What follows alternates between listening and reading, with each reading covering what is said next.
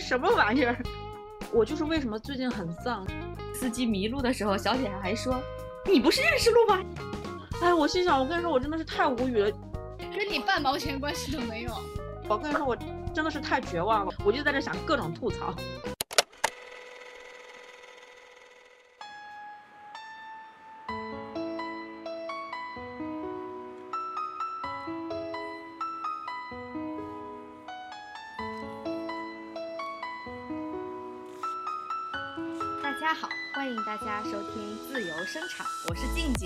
是圆圆，我们再次欢迎我们的嘉宾吴美丽。大家好，我是吴美丽啊，对不起，又来了。上期节目啊，就我们预告了，说这期节目要聊一聊关于工作拓展性的问题啊，嗯，以及我们工作五年来的心路历程。下面呢，我就想详细的聊一聊，但是在聊之前呢，我想先说一下。呃，这期节目不是分上下期嘛？嗯，其实我们上期节目是三个人同时在线上录的。对，这次呢，我和圆圆坐在了一起来录这期节目，为什么呢？是因为我们的剪辑小哥受折磨了。对他不仅听到了我们音量不一样，还要听到我们不停的喷话筒，受不了。他说：“你们能不能在一起好好？”至少说给他发过去。上次我们的录音，我们的剪辑小哥说，如果说吴美丽的声量是百分之百的话，圆圆是百分之七十，静静是百分之三十。所以为什么吴美丽的声音这么大呢？因为吴美丽毕竟是从你们那儿录的声音，不是从我这儿录的声音。然后我们小哥说了，这次没有听到静静那种豪放的笑声，感觉有点多少有点不太习惯。并且他说，三个人不同的声音一起涌入他的耳朵，他想死，折磨的他甚至想自戳耳膜。所以这个就是还是比较符合传统的那个话题，叫做“三个女人一台戏”。对对对，我觉得我们有潜质一一个女人十台戏。我感觉我们上期像三个女人砸了戏，好吧？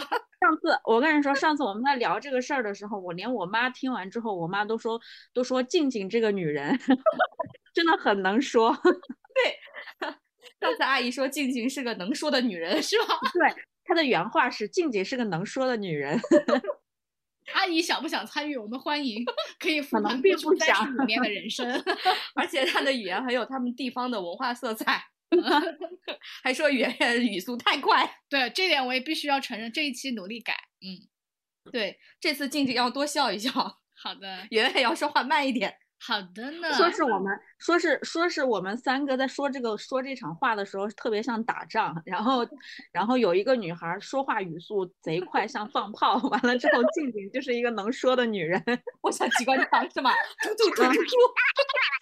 对。哎，笑死！好了，那我们现在正式开始啊。那刚刚才干些什么？我们在热场。因为我们刚刚毕业的时候，就是五年前嘛，就觉得对于工作这件事情，很大程度上是一种懵懵懂懂的感觉，不知道为啥要工作，就觉得毕业了不工作又能干啥呢？对吧？而且呢，我们当时就是觉得工作是为了赚钱的，不会去想这个工作对我们而言到底意味着什么。那到现在呢，其实我们都已经工作了五年左右了，所以我就想再重新问一下你们这个问题哦，就是你们现在对待工作这件事情是怎么看的呢？嗯，我觉得我还真的挺把现在的事儿当事业来做的。嗯，我之前上期不是讲到我参与的是 整个公司内部创业的这么一个项目嘛？就是虽然可能不像市场上创业那么夸张，而且，啊，我们的那个团队人比较少嘛，就是每一个人身上都得承担很多的那种任务，包括产品设计啊、内容啊，甚至一部分的制作工作我都要承担。就是你，你得在不同的工种中跳来跳去。说实话，我还挺喜欢这种方式的，就是也不需要你专精一亩三分地，但是也需要你有那种快速解决问题呀、快速自身迭代的这种能力的。不过我自己其实也挺担心的，万一没有上次静静说的那一竖，我上面那一横咋有？啊，是不是就瘸了嘛？然后我曾一度大，我我就记得静静之前想说，哎，那你这份工作能不能当做赚钱的工具？我觉得目前我的工作还配不上 赚钱工具这四个字。但是你的工作很努力，因为那那几个钢镚嘛，说说实话，你知道吗？不值一提，你这偶尔偶尔容易拉低整个北京市，你知道吗？人均收入水平。你这样说，你的公司会开心吗？啊，他会开心的。他想，哇，居然有这么廉价的劳动力在给他打工。吴美丽呢？你感觉你现在的工作是你赚钱的工具吗？啊，我觉得我现在工作是赚钱的工具，还是觉得它是我的事业？哎，其实我觉得这这是一个现实与理想之间的问题，就是我其实一直是在这两个事情当中徘徊。虽然我感你感觉到这两个东西好像是一个，呃，就是就是对他来说的心态是一个二选一，但是其实呢，我觉得在这个过程当中，这个你把它当成事业或者当成赚钱工具。这个其实并不是你能决定的，我觉得这个是这个这个东西的一个根本的原因。说一说，我很感兴趣你说的这个，哎，因为我从来没有听到过类似这样的答案。嗯，因为我我就从我自身经历来讲吧，就是在很久之前，我的确是当我们在毕业的那个时间段啊，就是在这个呃一无所有的时间段，就是我们可能还在北京北漂，租着房子，然后生活也比较呃拮据吧。然后也没有什么特别多的一个生活享受的时候，其实那个时候呢，我们对于赚钱这件事情，没有多没有说那么多的清晰规划，因为我们作为这样的一个专业，并不是一个非常多金的行业。金融对对对，我们其实并不是一个多金的行业，就是传媒行业，它还是一个呃，就是相当于是一个就是党政国家的喉舌嘛，或者说是一个文化文化娱乐行业。那所以其实当时并是并没有把这个东西当成一个赚钱的工具，就在当时啊。然后，但是我当时刚毕业的时候，作为我我们这种刚毕业生的一个理想，其实就是想说，我们能够在这个行业内获得什么，就是获得心理的成就。因为其实，在呃无论是在本科还是在硕士期间，我都是能够希望说依呃就是依靠我的一个。呃，工作的领域，或者说依靠我的这个行业，能够给社会带来一定的就是社会的效应。例如说，嗯，我可以，我我喜欢拍摄拍纪录片嘛，那个时候经常去树立理想，去拍一些纪录片，希望能够去把这个整个社会的一个现实去呈现出来，去推动一些呃事情的改革，或者说去推动一些事物的发展。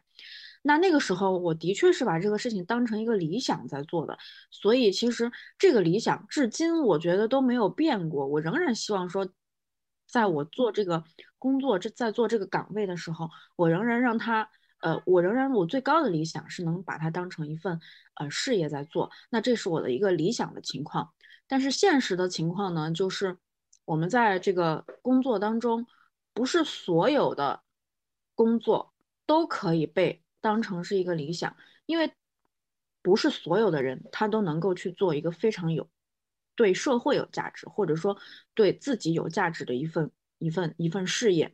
就是大多数人都在做的是一份就是支持的工作。嗯呃，可能你会认为这个有点有点有点自私，有点利己主义。但是事实上，就是我有时候曾经经常有一段时间会把我的工作比作是一个食堂的打饭阿姨。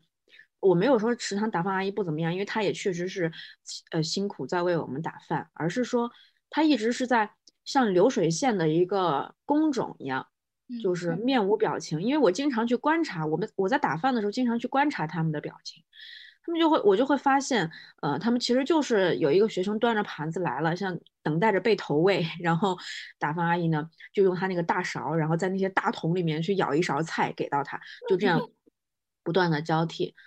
就这个时候，我觉得我不知道他在想什么，他他他可能是真的是认为这个打饭的这个工作就是对他来说就是一个赚钱、安身立命，或者说赚钱的一个收入的一个工具。他要是一个事业，我觉得可能的确是，我觉得是称不上的。但是那段时间呢，我觉得我的工作状态有点有有些时段，我我觉得我的工作状态有一些就可能会像一个打饭阿姨的时候，这个时候我可能就会想，他到底是不是我的事业？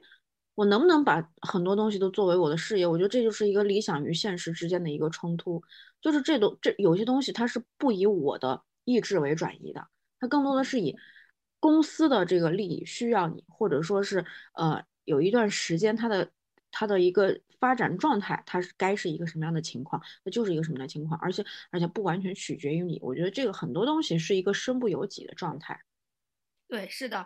刚刚像吴美丽谈到说，其实刚开始的时候，我们都是对我们的专业有一种情怀的。嗯，我记得，我记得以前我跟吴美丽好像还聊过。哎，我跟你说这件事情还跟你的专业有关系。我来说一说。嗯，因为那个时候我们都一起在看《国家宝藏》嘛，是叫《国家宝藏》吧？对，是的。嗯，第一季的时候，呃，我我当时就会觉得这个节目非常非常好，我还跟那个吴美丽在谈，嗯呃，他也觉得这个节目很好，然后他又对我讲，他说如果他这一生能够做一个这样的节目的话，真的嗯这一生也值了。没想到你现在还记得这么深刻。我我记忆力很好的，我对很多话我都记得。然后呢，我还把这句话写到了我当时自己做的那个公众号上，哇在写国嗯家宝藏这种东西。嗯因为我是觉得，因为之前我也算算是和你是是是同一个行业的，虽然可能我的专业有点不配，嗯但是我发现，因为之前我们也一直在找一些出路，说应该怎么把考古或者是文物这块做的让大众更加熟知，然嗯后做的文化影响深远一些。我觉得国家宝藏真的是一个很好的例子。嗯啊、所以当时我就刻意的去专注的看了一下这个节目，真的让我大受震撼。所以当时我就对吴美丽这句话印象也也很深刻。嗯。我就想，我我觉得凭我的能力，可能现在我是做不出来的，但是以后如果我能做出来这样的，那真的就是一种莫大的荣幸了。我感觉，嗯。嗯。对，确实，嗯，对，因为我们在这五年当中，其实每个人都是在发展和变化的嘛。就是嗯。就像刚刚谈的，无论是我们对呃工作意义的思考还有探索，嗯。还是关于工作的时候我们身边的人和事，嗯，而且其实现在很多时候我们一些年轻人，啊、其实也不仅仅是年轻人了，嗯。很多人他都是背井离乡的，对。然后在外面啊、就是在非家乡的城市，我们结婚生子。然后生活发生了也很呃，生活也发生了很大的变化，所以嗯。呢，我就很想问你们一个问题哦，就是关于感情的啊、嗯。就是爱情、友情、亲情、工作，嗯在你们心中的排位是什么呢？那在工作五年后，各自的占比和排位顺序有什么变化吗？啊，这个问题你 你知道吗？你很扎心吗？也不是很扎心，但是看到这个问题，你的逻辑就跟那个，嗯，你女朋友和你妈 掉同时掉水里了，你救谁？我觉得某种程度上有点一样，特嗯别送命。嗯嗯，但是仔细去想一想呢，我就会觉得，如果你换个思路去想这个问题，可能会有不同的想法。比如说，你女朋友和你妈掉水里救谁，那肯定是谁游泳谁会游泳就不用救谁呗。然后问问那个会游泳的能不能救救旁边那个 但是有时候要是俩人都不会游泳，该咋整？啊，这个就是送命了嘛。然后我就让那个我妈的伴侣去救那个是吧？我好吧。好，你继续，圆圆。嗯对我对于我来说，是不同阶段他们之间的排序是不同的。如果非要加一个规则的话，我会在什么重要性和紧急性上做一个排序吧，因为它在我的生命当中可能在不同阶段重要性是不一样的。逻辑挂又来了。因为在谈恋爱的时候，在谈恋爱之前，我肯定是友情第一，因为我特别害怕朋友对我说：“哎，你看看你谈恋爱了就不管我们了，你这个重色轻友的人。那嗯个时候就是我的生命不可承受之轻，你知道吗？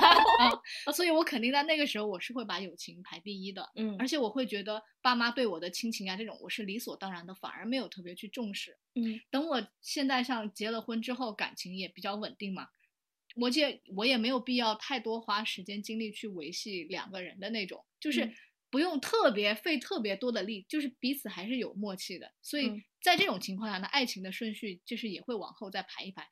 然后，但是六十五岁之后，我就觉得工作打死都不会排在我的第一位了。六十五岁啊嗯我是觉得三十五以后就不要排在第一位了吧，毕竟你也要快被辞退了。我想现在就排到把他最后一位。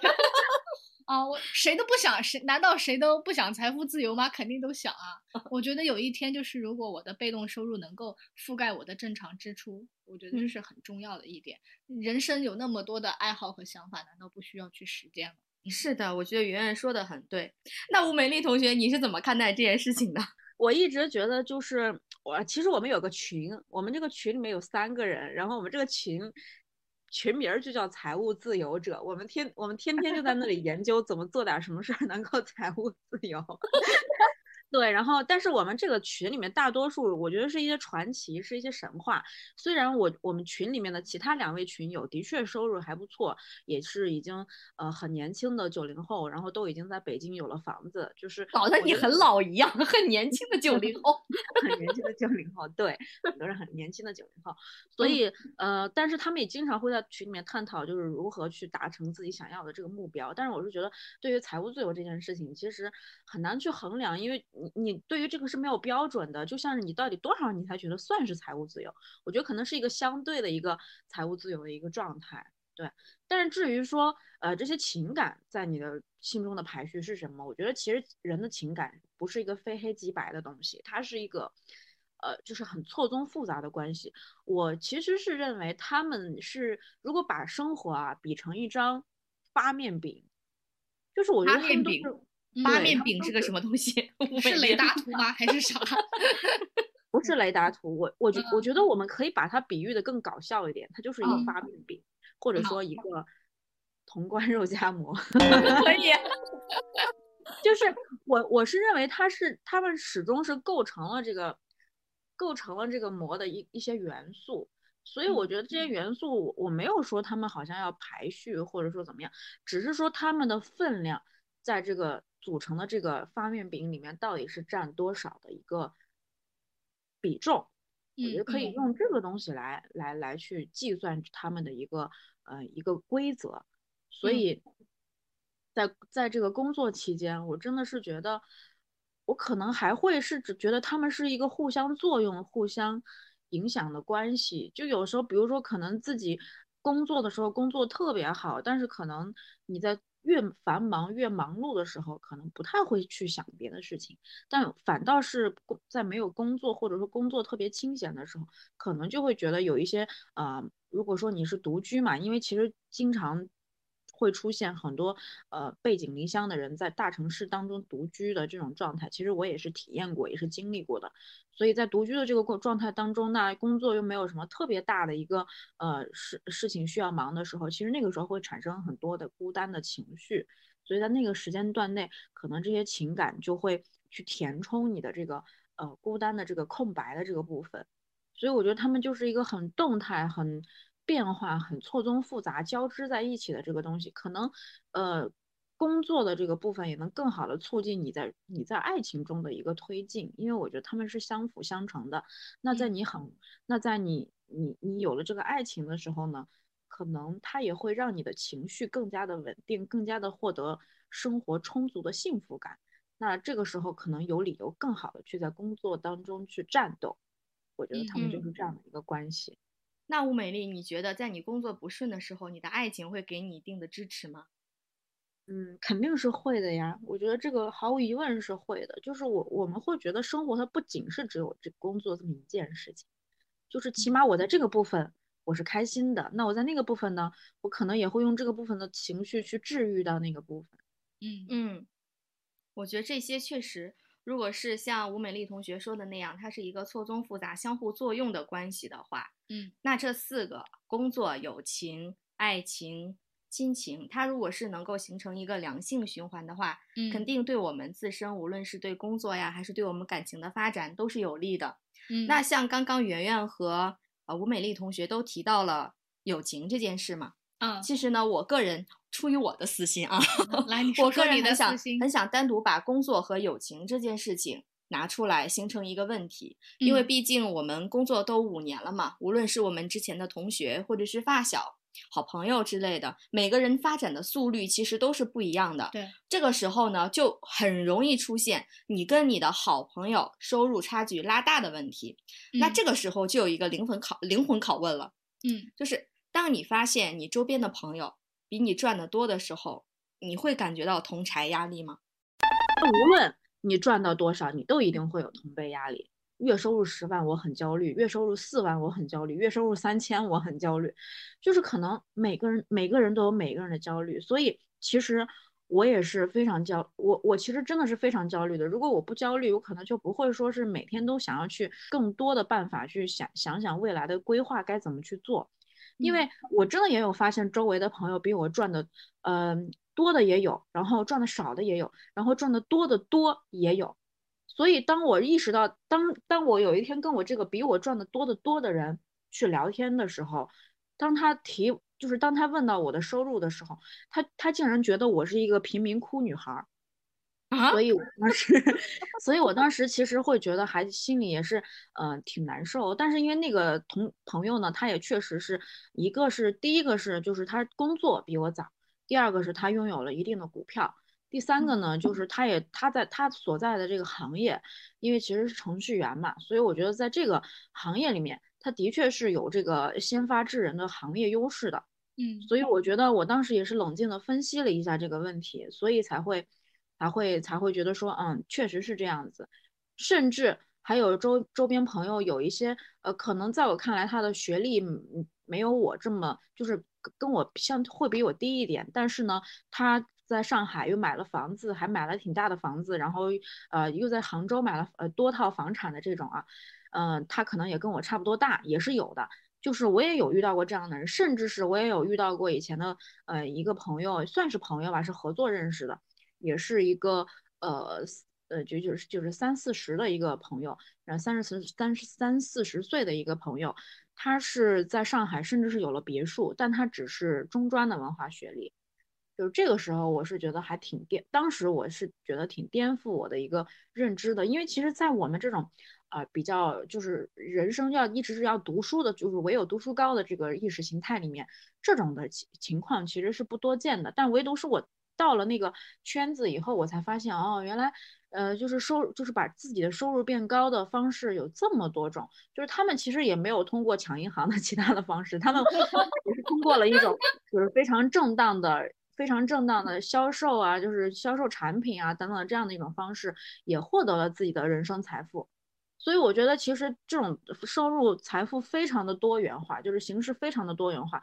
所以我才当那个时候，我才意识到，呃，当周围的朋友比我赚的多的时候，我可能就，呃，会感受到压力，但是我就不会那么焦虑了。我可能想的更多的是，我怎么样能够向他们看齐。嗯嗯嗯，那你也是一个很上进的好学生啊，吴美丽。那不是生活所迫吗？没有办法。大部分人都是这个原因，对。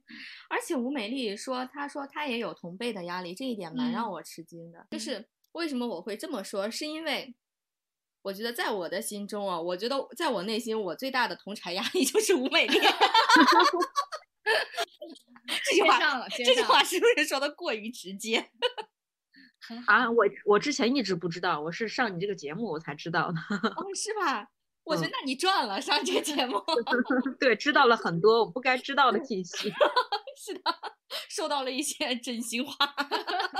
对，嗯，因为其实吴美丽刚开始的时候，她选择的那个大厂就已经是，就她的起点是很高的。我们女同学，包括她在上一期节目中也说过了，其实她的这个起点对于以后她的跳槽和事业的发展是有很大的帮助的。嗯。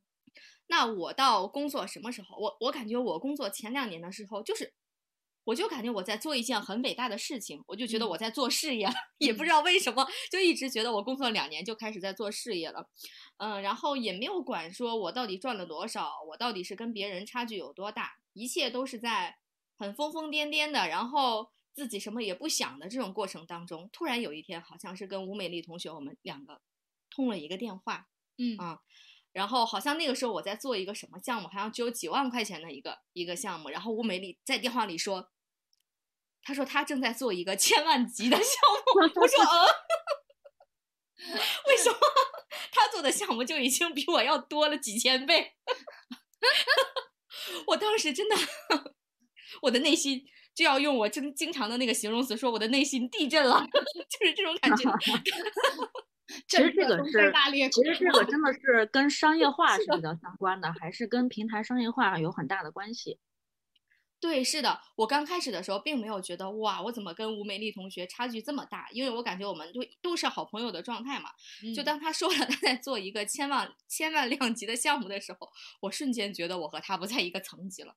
嗯嗯，那那造成这种现象的原因是什么？是因为可能小的时候我的家里人，包括我自己，可能都习惯了跟别人比较。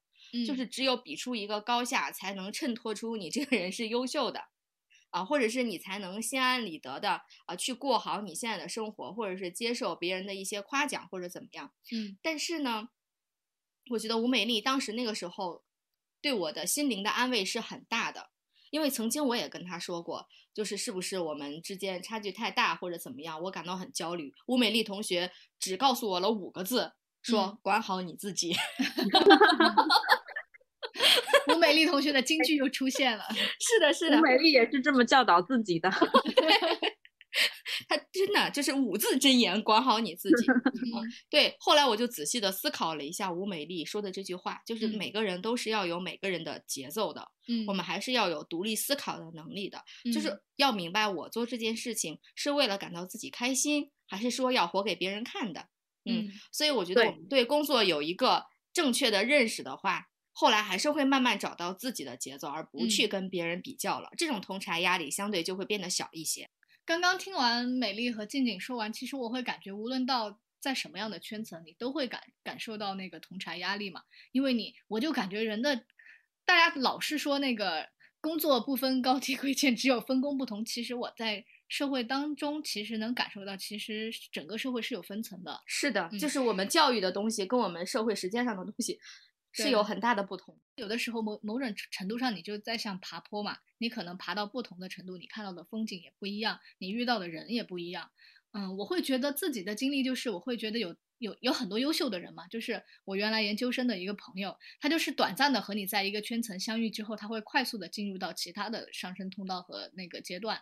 啊、当时他是在那个字节跳动嘛，后嗯面又去了那个麦麦。啊，然后最后又跳到了私募，就是他的整个成长路径是非常快的，就是他从租地下室的房子开始，一直到现在在上海是两居室，就是非常快。你会发现人的成长速度就是很快。你要说没有压力，那也不是不不不，就是不现实的。羡慕肯定是有，但是我肯定是不会嫉妒。我也觉得就是。刚刚的五字真言也是很有用的，就是管好你自己，你也要注重你自己内心的节奏，就是嗯了解你自己当下的状态，你所处的赛道，因为有些东西不是你自己可控的因素，很嗯多程度上在你选择的专业啊，或者是入职的公司，很多程度上你某种程度上，我觉得是嗯决定了你的发展空间的。所以我也觉得，真的有的时候选择比努力还更重要。嗯，怎么说呢？我也觉得会在目前的状态下会找到自己的生活方向，会对我来说更有价值。刚刚圆圆同学说，他面对同柴压力是他嗯羡慕，但是咱不嫉妒，对吧？嗯对啊，但是呢，保不齐我们会有这样的朋友啊，就是他自己明明知道他比你赚的要多，但是还老在你前边显摆，嗯，也会有这样的情况出现。所以呢，我就想追问一下一个问题，就是说，当我们的好朋友赚的钱比我们多，且老在我们面前显示优越感的话，你会怎么办呢？你是在说我吗？我并没有在说你哦，吴美丽同学做的特别好啊，她从来没有在我面前显摆过，一直让我找准自己的节奏。我觉得如果是有这样的人，我会我会夸他呀。哦，真的啊，啊，你的想法也很奇特，快点来说一说。那人家确实是有这个先天独厚的条件，我条件我觉得肯定就是夸他呀，越夸他越开心，他过得越好。吴美丽真的还有比你更美丽的吴美丽吗？那应该是没有了。那肯定不是，做人要谦虚一点。所以你还是呃为朋友着想，想让他过得更好，所以你还会一再的夸他，是吗？我觉得这个事情就在于你是不是能够管好你自己。嗯，无论是你的朋友，啊、在没在你面前显示优越感，或者说我们接不接受他的优越感，我嗯们内心最大的根基还是说自己要找到自己的节奏，慢慢的朝着自己新的方向往前走。嗯嗯，那其实我还有一个问题哦，嗯其实我们这次关于友情的问题还真的蛮多的啊。随着工作年限的增多呢，我们身边的朋友多多少少都会是有一些变化的啊。如果是他因为在社会当中混迹多年，他个人都变得那么社会的话，你是嗯会理解他还是会远离他呢？我觉得首先看看我对社会是怎么理解吧。如果我的朋友就是把社会理解成啊，就是做事很圆滑、很油腻，甚至为达目的不不择手段的这种，那我觉得我可能很难理解，也很难认同。可但是肯定是会远离的，因为我可不希望四十岁的时候我成为了个油腻的中年大妈，我可不愿意这样啊。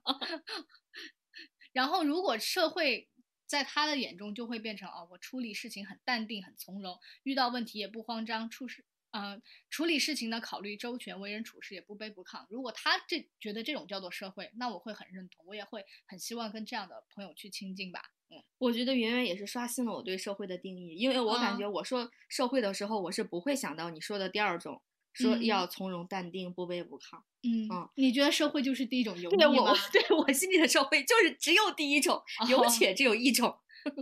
除除非有那种人就是出淤泥而不染，是吧？嗯，就是其实我是觉得说，社会是一个人生活的环境和系统，就是我们自己所认为的那个社会，它其实是一个很小的圈层，我们嗯接触不到很大的社会，我们往往一个个人独立的个体接触到的往往是一个很小，我们把我们自己的圈子叫做一个社会，所以我们自己圈子的那个社会。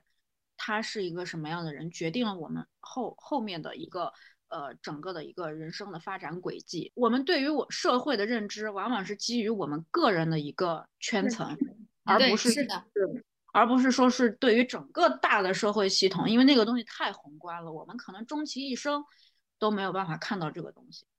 嗯，对，是的，可能在这工作的几年当中，我们朋友所处的他的朋友圈跟我们的朋友圈，可能也是发生了一些质的变化，嗯，所以导致了他这个人也是在变化着的。但是其实我们还是应该多多去理解他的，毕竟我们每个人所处的圈层都是有限的。嗯嗯，我们还是要拓展我们自己的视野，然后呃，我觉得要尽可能的吧，尽可能拓展自己的视野，然后去理解它。那刚刚我们在聊职场当中的变化嘛，说我们的朋友可能会因为你或者是我大家的一些变化，嗯变得更加亲密，或者是变得更加疏远啊。嗯那我们就反向思考一下说，就是在职场上，你会和同事成为朋友吗？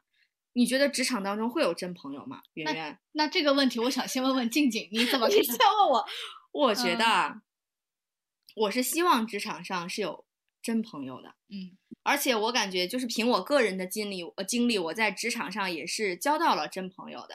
嗯，但是它其实是有一个前提的，前提是什么呢？就是我在职场的时候，我不太明确说这个人到底是我的同事还是我的朋友，嗯，因为毕竟在大大大家的理解当中，同事和朋友还是有一些不一样嘛。对，同事他很有可能，呃，刚开始的时候会觉得好好的，但是后面可能由由于利益分配的问题或者一些其他乱七八糟的问题，你们两个很有可能反目成仇，或者只嗯是那种淡淡的，就是泛泛之交。嗯，嗯但是呃，我是什么时候确认说我跟我的同事是可以成为朋友的？就是在我辞职之后。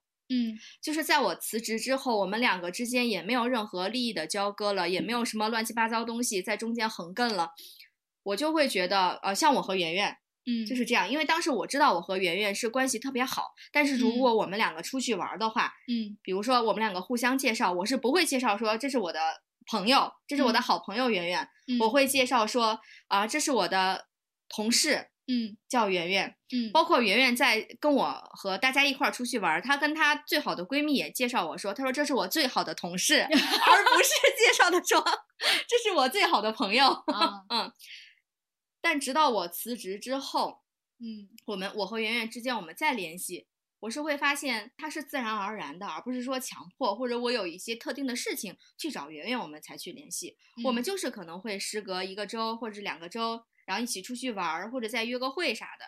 我慢慢的就会发现，哦，圆圆她真的是我在工作当中交到的好朋友，嗯而且这个好朋友不止圆圆一个，还有嗯其他的一些人都是这样的。我们都是可以一起去啊、约约饭呀，然后听听音乐会呀，看个电影啊之类的，甚至还会说一些心里话啊、就是会说一些我们在以前是职场同事的时候不会说的心里话。嗯所以我还是相信，在职场当中应该是可以交到朋友的。但是你怎么去认定这个朋友，他其实是呃需要一定的条件或者是一定的契机的。嗯，我是很能理解你刚刚说为什么在职场当中，就算关系很好，也只能划归在同事的这个范围嘛。因为我们在整个职场环境当中，其实是部分人格的交付。啊对你只是因为一些工作环节会大家因为暂时性的形成合作关系，然后一起去推动事情的发展，在这种事情的推动下，人和人之间才有了交流。但是你你看到的只是别人工作上更事业那一方面的东西，就很难去询问到说，哎呀，你你有没有男朋友啊？然后嗯家庭情况是怎么样？他是没有这个空间的。但是也并不意味着在在这种长时间的磨合或者长时间的合作关系当中，我们的关系就是从事业上更偏向那个人格方面了。对，是嗯的，但是离开了整个职场环环境当中呢，就是你有了这个连接的契机，那嗯么大家在人格的交付上就会更多。你会看到，就是其实我跟静静的朋友圈相对来说还是比较开放的。你比如说我的好朋友也会。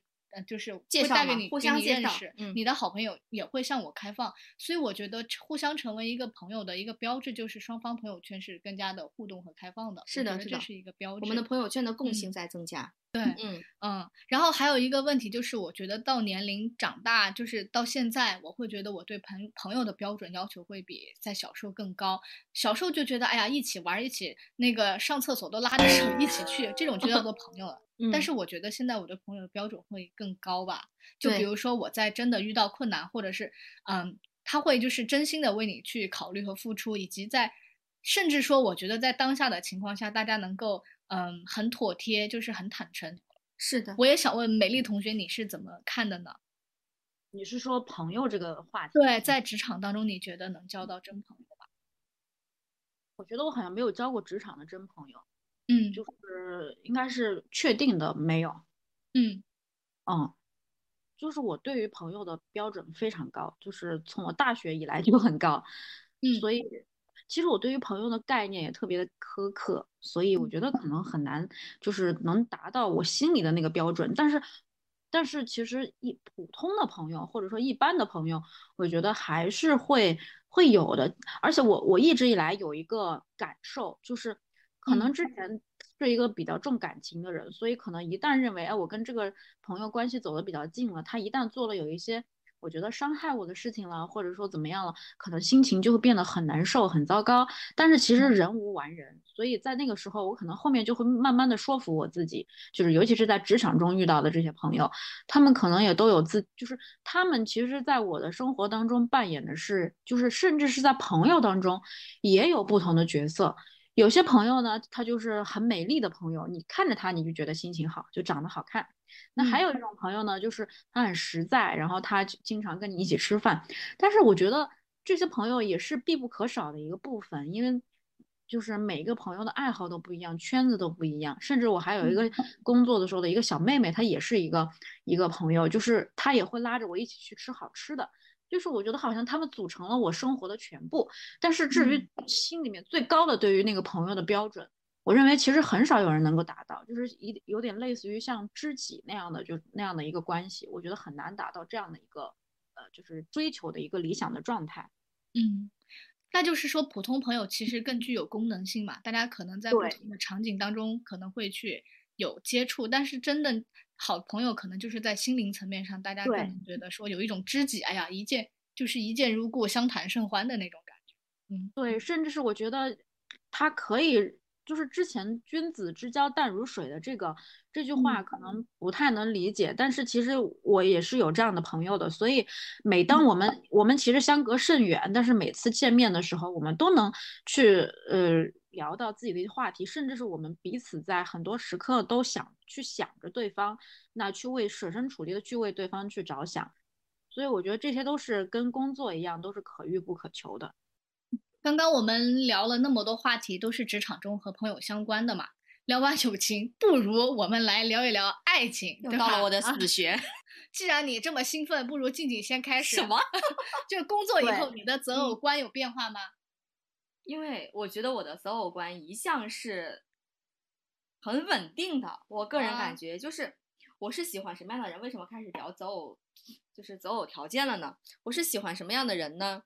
是我个人而言，我比较喜欢工作能力强一点的，嗯然后长得干干净净的，啊，就是无论是长得还是整个人的性格都是干干净净的，就是不要是我们上面所提到的那个那么社会的。对，哦原来上面这个话题是为下面这个铺垫的，是吧？我也没有想到，竟然顺下来了。啊啊，呃，然后呢，我我不喜欢那种特别特别圆滑的人，我嗯比较喜欢就稍微有点性格的，然后有点棱角的，嗯呃，有主见，就是不是不是人云亦云的那种，独立思考能力特别强，而嗯且也不那么容容易妥协的。嗯啊，这就是我一贯以来的择偶标准。但是呢，我什么时候发现我的择偶标准是有一丢丢的变化的？就我好像是工作两个月还是多长时间，嗯突然我妈妈说有人要给我介绍对象了，我看到了他家的经济条件的时候，我马上就回了我妈一句，我说嗯是不是他家经济条件没有咱家的好？我妈当时也愣了，因为我妈一直觉得我是个单纯的宝宝，啊，她没有想到我会提这样的问题出来。她说：“天哪！”他说：“你才工作两个月，怎么就变得那么现实了？” 我觉得这就是我择偶条件的最大的一个变化，嗯就是家里不能太穷。嗯，嗯，其他的就是完全没有任何的变化，这也是哦变得现实了啊，可能这也是社会的一种。那美丽同学，你觉得你有变化吗？在择偶方面？好像没有什么变化，就是，而且我有个问题，就是择偶是择男朋友呢，还是择这个丈夫？我觉得还是有一些区别的。嗯就是其实我对于情感还是比较看的分的比较开的。如果是只是为了谈恋爱去找一个男朋友，那我觉得可能会让自己开心一点会比较好。但如果说是呃真的是要进入婚姻的话，可能还是会有一些区别的。所以我在，但是其实，在工作这么长时间，就是呃以来，就几乎四年里面，我都没有怎么想过就要找一个结婚的人，就是这个还嗯是比较。就是就就是其实更多的是想想说在一起会比较开心。嗯，对。你有没有会感觉，就是原来就是父母那一代人，他们是以婚姻的标准再去要求谈恋爱的对象，所以才会有说不以结婚为目的的恋爱就是在耍流氓。但是对于我们这一代人，你会觉得包括性呀、爱情、婚姻，它之间相对来说更独立，性有性的标准，对吧？然后嗯爱情有爱情的标准，可能就是为了开心，然后大家能够聊聊天，愉快的度过彼此的这段时光。但是婚姻它有可能又是其他的标准，包括它跟生对育之间，完全我觉得就是不有已经开始自成体系了。嗯我觉得，我觉得我小的时候好像我也是那种，就是嗯不结婚的谈恋爱都是耍流氓。是吧？我小的时候也会是这种观念，是我太传统、太老派了不是从你工作两个月之后，你就变成了后者。对对我工作，我工作后才发现，哎，好像嗯谈恋爱不结婚也很正常。对，反倒是嗯觉得你谈恋爱谈的顺了，觉得是应该嗯走入婚姻殿堂了，才会去想你要不要把谈恋爱的这个人变成结婚的人。嗯，对，嗯因为其实现在大家都太注重自己的感受了，对而非是要去组建一个家庭。因为其实很多女性现在都秉持一种一种想法，如果说是她当她走入婚姻的时候，发现她比要她自己单身的时候不快乐，那她宁宁愿去自己去单身，或者说去找嗯一个聊得来的一个男朋友去相处。对对，就是现在的我吗？对，我觉得人更更注重实际的体验了，因为工作上大家谁都能找，或者说女生比男生还更牛呢，对不对啊？对，是的，嗯现在感觉应该就是大家就觉得开心是最重要的。嗯，更多回归到对，你说你找一个人天天给你添堵，你干嘛去找他呢？自己一个人不香吗？挺香挺香，我好像明白了，你挺香。在内在香。今天我们聊的都挺开心的嘛，就从工作一直聊到了友情，又从友情发挥到了爱情、亲情，把能聊的差不多都聊了聊。我感觉这次对吴美丽这个羊毛薅的有点猛，你知道吗？我就特别害怕把嘉宾薅秃了。导致嘉宾下次来见我们的时候已经没毛了。不是，嘉宾说我还有很多毛儿，你们可以薅。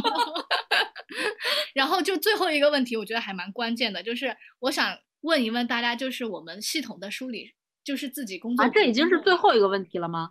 对呀、对，你是不是觉得还没有聊够？所以说啊你看没有没有没有嘉宾羊毛太多了。是的，感觉羊毛还没有啊用武之地。我就想，我们回顾了这五年嘛，就是大家有没有觉得，在这工作五年以来，有哪些深刻的变化啊？静静，你先来开一开。嗯，可以。我觉得圆圆提这个问题，我感觉我工作的工作的前三年，应该有两年半左右都是和圆圆一起度过的，所以我也不知道我剖析的是不是跟圆圆看到的是一样的。就是嗯当圆圆问这个问题的时候，就我看到圆圆要问这个问题的时候，我其实真的仔细剖析了一下我自嗯己工作五年来，嗯我还我还特意把我的五年工作分成了四个阶段，你是要写论文吗？感觉我在写年终总结，是不是？好的，何止是年终，简直就是我们今天就就是一个总结。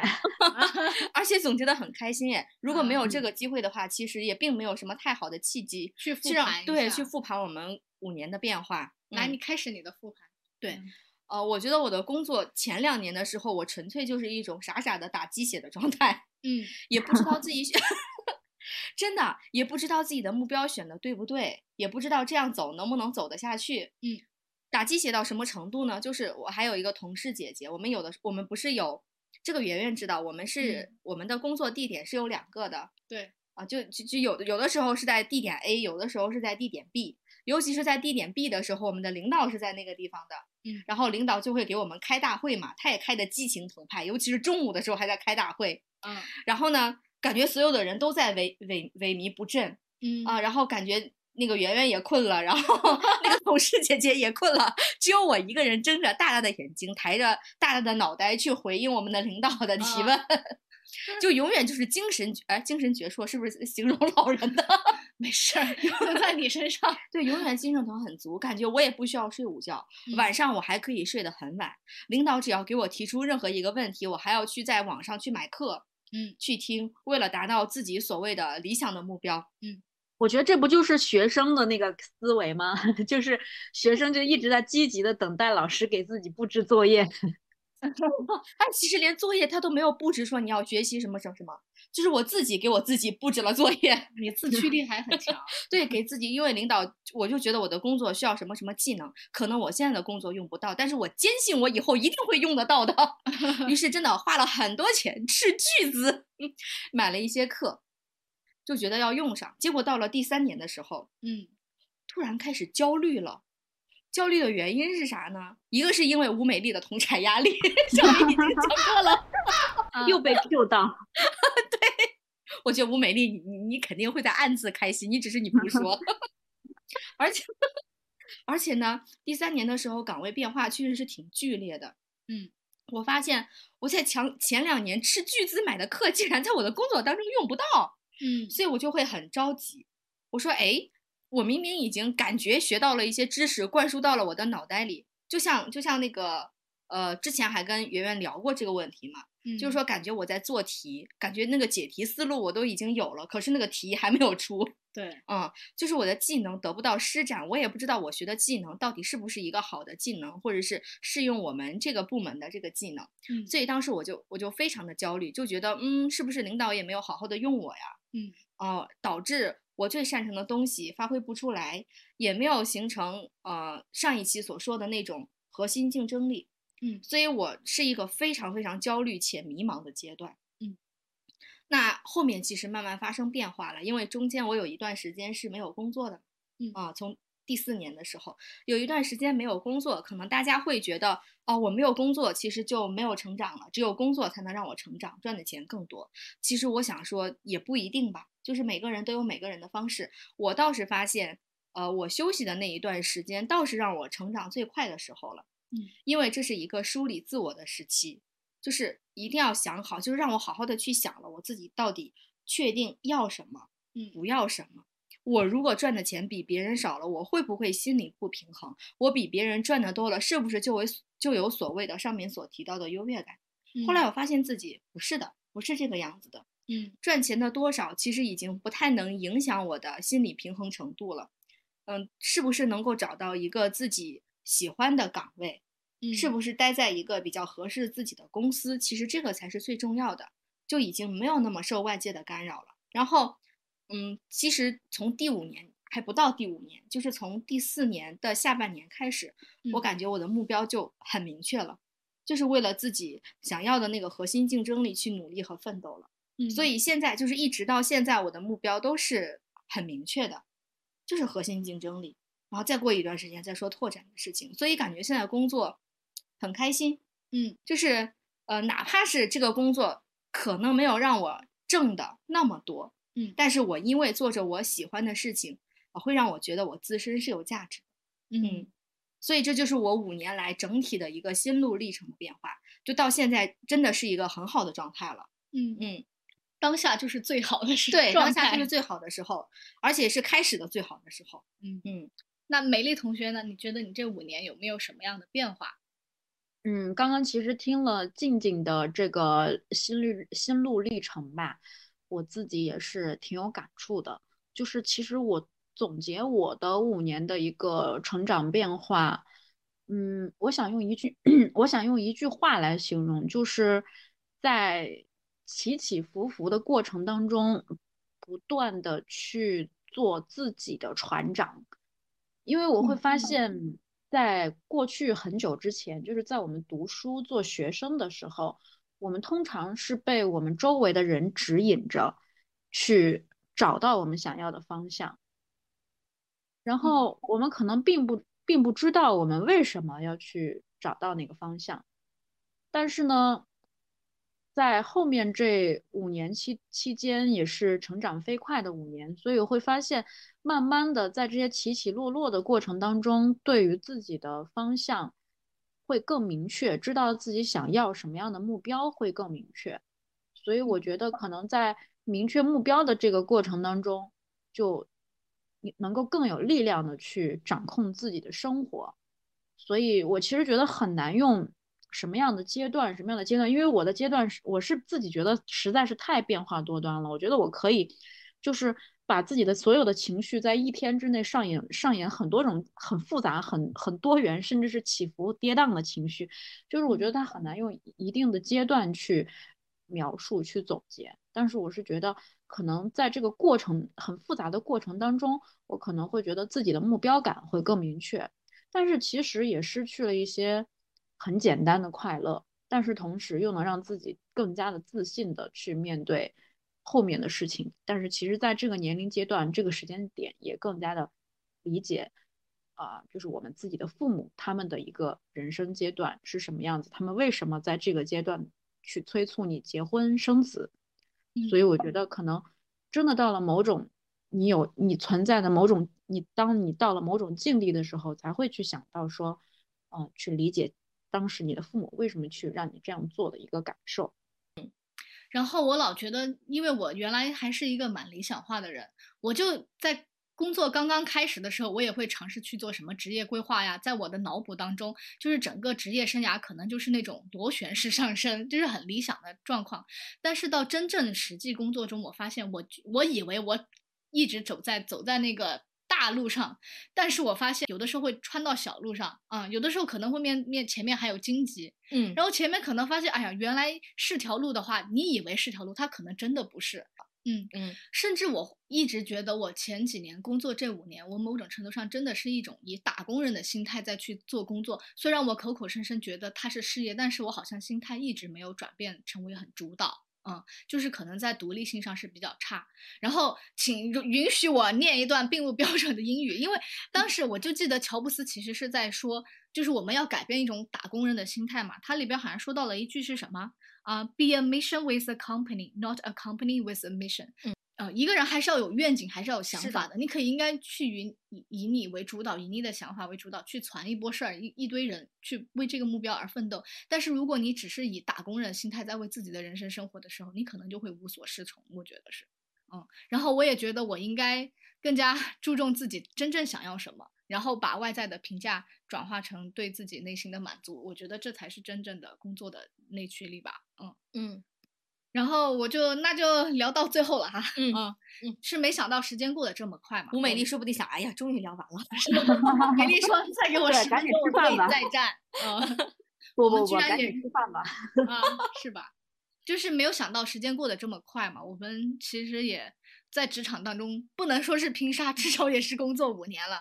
也都站在了三十岁的门口，回顾这五年，其实大家都笑过、哭过，也热爱过，也在一次次的变故和挫折中变得越来越强大。圆圆，你可太会煽情了，你。因为我还是挺感慨的呀，这这几年当中，我竟然在圆圆的眼睛里 看到了泪光。你相信？看到了热泪。对，真的是有热泪。那那应该是热爱过，并不属于哭过。也希望我们的下一个五年依旧精彩。嗯，也希望大家在春招季呢，找工作的小伙伴们求职顺利，能够找到自己热爱的事业。也再次感谢吴美丽同学和我们畅聊职场问题，希望以后多来多来哦。嗯，我们的节目今天就到此结束，让嘉宾跟大家再说声再见。好了，好了，各位请，那就那就那就再见吧，吃饭去了，下班了。好的，后会有期，后会有期，下次节目再见，再见。也祝你们的节目可以从播放量可以芝麻攀升节节高吧。希望我下次再来的时候，你们就能有五十个粉丝了。哎，我们我告诉你，我们现在的订阅量已经超过了五十个哟。哦，这么厉害！如果到了一百五的时候，我们邀请美丽再来做做客一次，怎么样？我觉得不用一百五啊，八十的时候就可以。那就这样，下次再聊。好的，嗯，好的，拜拜拜，美丽，拜拜，谢谢美丽，嗯。